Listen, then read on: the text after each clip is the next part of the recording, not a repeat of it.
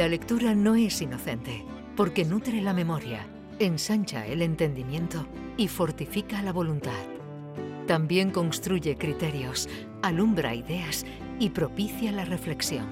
La lectura es un bálsamo con múltiples propiedades y por eso Alfredo Valenzuela nos lleva al Bálsamo de Fierabras. Hace unas semanas eh, si pronunciamos o nos dijeran, imagínate, alguien nos preguntaba, dime una ciudad de Ucrania. Alfredo Valenzuela. ¿Tú qué hubieras dicho hace dos meses? Hombre, yo más de Kiev no voy porque es el origen de Rusia, además. Sí, sí, sí.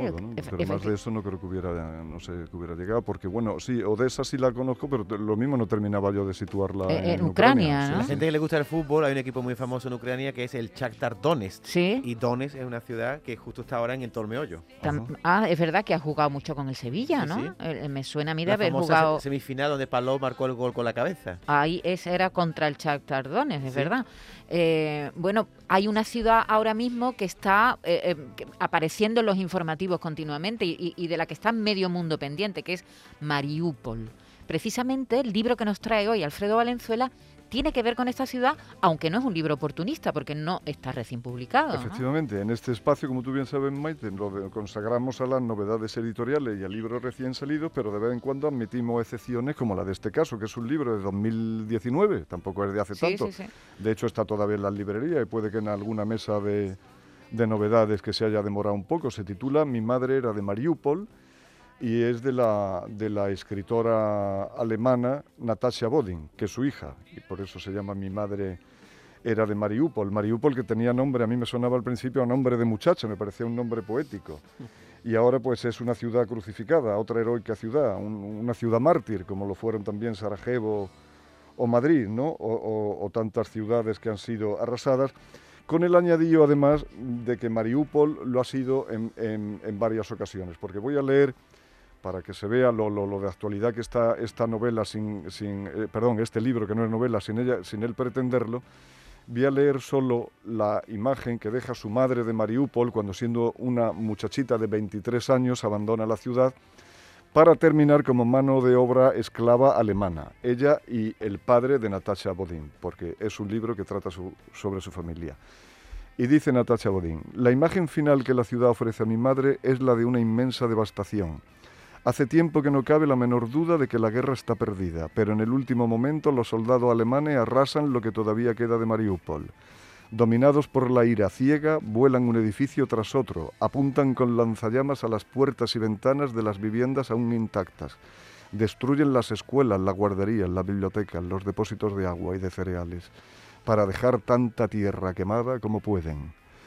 Y eso pues pasó en el año 43-44, pues en el, año 44 ya, al principio del 44, o sea que hace eh, incluso menos de 80 años. Bueno, pues la misma ciudad está volviendo a vivir lo mismo. De ese párrafo cambia la palabra alemana y pone ruso. Claro, claro, está viviéndolo ahora mismo por, de mano del ejército ruso, ¿no? Y, es un libro que nos sirve también a propósito del, espacio de, Carmen, el, del espacio anterior, para dejar de llamar al pan vino y al vino pan, como se está haciendo con todo con todo esto de la guerra, ¿no? que ya incluso el genocida Putin, el sátrapa Putin, pues ha apuntado al lenguaje políticamente correcto y habla de operación militar especial para denominar lo que es la guerra. Claro que aquí antes varios ministros no habían dado clases de eso también, hablando de los acontecimientos eh, de Ucrania. Acontecimientos son los que mm, suceden en cualquier sitio, de o de los eventos, como ha dicho uno, evento, evento del cumpleaños de mis ¿no?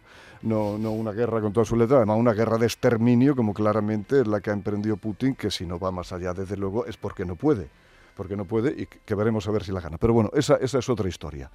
Natasha Bodin... Eh, bueno, una historia muy importante, acaba de cerrar uno de los periódicos, eh, eh, el prácticamente el único medio de, comunicación que quedaba abierto en Rusia, que era un poco crítico con, con Putin. Sí, sí, y, como admiro yo a la compañera de la televisión, que eh, me tiene que perdonar la audiencia que no recuerde su nombre, porque hay que recordar los nombres de los auténticos héroes, y esa sí que es una heroína, ¿eh? eso sí que es... Eso sí que es jugársela y no vestirse de luto en televisión española cuando gobierna el PP. En fin, la diferencia es enorme. Bueno, pues volviendo al libro de hoy. Mi madre era de Mariupol, de Natasha Bodin, está publicado por Libro del Asteroide, que, excuso decir también que es una de nuestras editoriales favoritas ya por la cantidad de títulos del Libro del Asteroide que hemos traído a una editorial pequeña e independiente, pero que se está haciendo de las más potentes del país a base de calidad literaria. Pues los padres de Natasha Bodin en el año 44 mm, tienen que emigrar, eh, dicho sea en cursiva, de, de esa Mariupol arrasada porque los llevan los alemanes, los llevan los nazis hasta Alemania como mano de obra esclava. Mano de obra esclava es que te metían en una fábrica de armamento en el año 44 que además tenías que soportar los tremendos bombardeos aliados y digo aquí como dato, esto no sale en este libro, pero lo digo yo como dato anecdótico para que se sepa lo que fue aquello, con la guerra ya perdida en el año 43, Alemania fabrica más armamento que el año 39 del inicio de la guerra. ¿no? O sea que cuando se ponen estas criaturas a fabricar cosas y a producir, no tienen, no tienen igual. Bueno, pues campos como el, de, el que acaban los padres de Natasha Bodinga, hay como 42.500 campos, se dice pronto, ¿eh?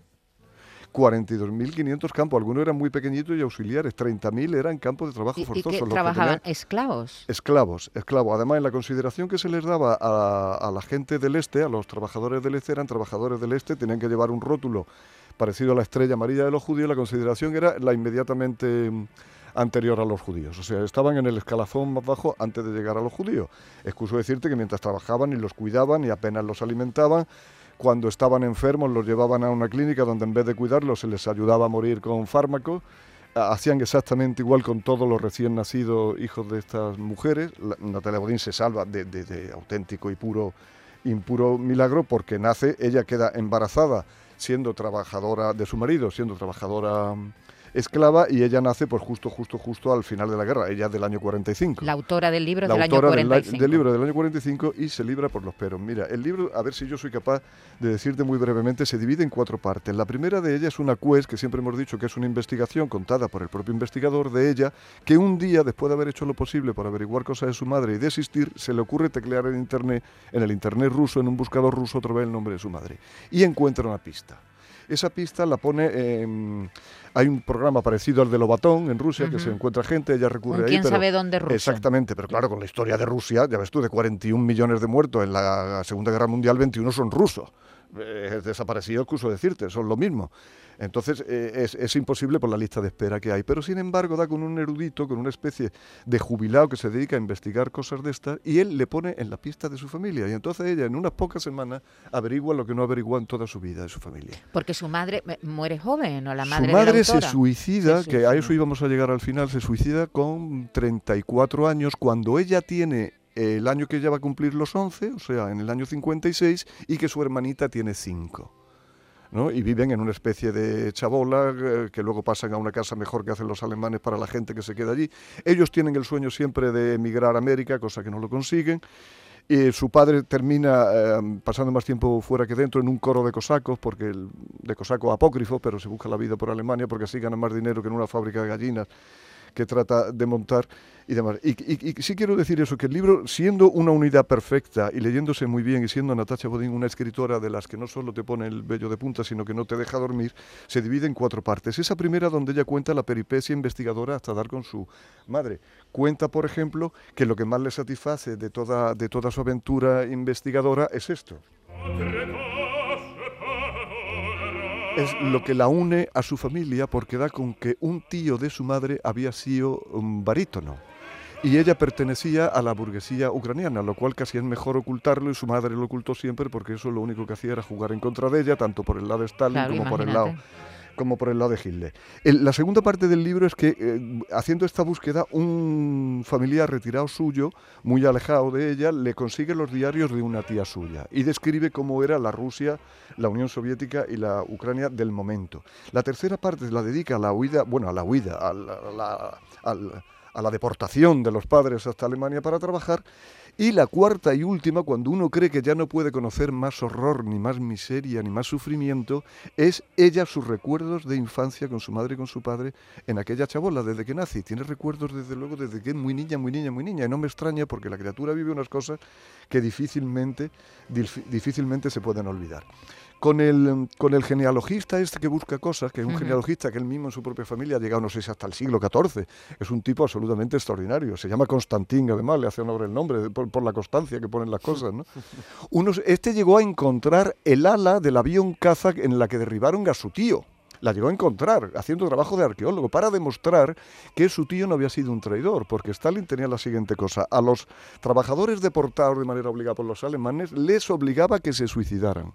Y si no se suicidaban, eran traidores a la patria. Y lo a los- suicidaba él, ¿no? Claro, a la vuelta, a la vuelta no le cabía duda vuelta que lo- se lo suicidara. De hecho, la familia de Bodín los pasa canuta en Alemania porque además allí los alemanes, salvo con todas excepciones, los tratan mal, incluso los alemanes vencidos, cree que son una especie de infrahumanos, que es lo que le llamaba el régimen nazi, eran infrahumanos todos los trabajadores del este. A pesar de que los tratan mal, ellos no quieren volver a la Unión Soviética, pero vamos ni pensarlo. De hecho, ella dice aquí que la el personaje que más odió su madre en su vida fue Stalin, que incluso se cambió el nombre, para que no lo sepan, se llamaba Vasily Sisi o algo así, tenía un nombre georgiano, pero se le cambió por Stalin, que significa hombre de acero, o sea, el tío de hierro. O sea, que el tipo no, no, no engañaba a nadie. Bueno, y si desaparecías en combate, eras eh, sospechoso de traición también, por de haberte ido, de haberte de haber, hecho deserción, ¿no? Entonces, este hombre consigue hasta el ala de avión que, que- que- que- llevaba, que pilotaba a su tío cuando fue derribado, pero no contento con eso, es que da con el piloto alemán que lo derriba, y da con su familia, y la familia no le quiere contestar pensando, dice, este otro que viene en busca de indemnizaciones, decía, que no, que no, que no, que es mero interés histórico, que es que cuando me pongo, o sea, que para que veamos que también que, Que hay, hasta el final. que hay ¿no? rusos, que hay rusos que son capaces de ganarle a los alemanes cuando se ponen, cuando se ponen a, a trabajar. Curiosamente, ella da con fotos de familia que ya tenía una copia, pero ve que una persona ha desaparecido. Es una cosa interesantísima. Eso que hizo Stalin de ir eliminando Sí, de sí, las sí, fotos al comisario desaparecido. los borraba. A los que caían Antes del en. Photoshop. Antes del Photoshop. Pues yo no sabía que eso se hacía en la, en la vida normal y con las fotos de familia. La gente, porque pudiera traerle consecuencias, también los eliminaban. En fin, es un libro muy, muy recomendable y que a por la lamentable actualidad, pues está muy, muy de actualidad. Mi madre era de Mariupol, Natasha Bodín, en Libros del Asteroide. Una lectura muy recomendable, pero también, también muy, muy, muy triste. Muy bien, muchas gracias. Muy interesante esta recomendación. ¿eh? Te tendremos en cuenta, como hacemos siempre. Ay, pues muchísimas Alfredo, gracias. por Y a lo- traernos estas lecturas. y a los oyentes también por aguantarme estos 10 minutitos.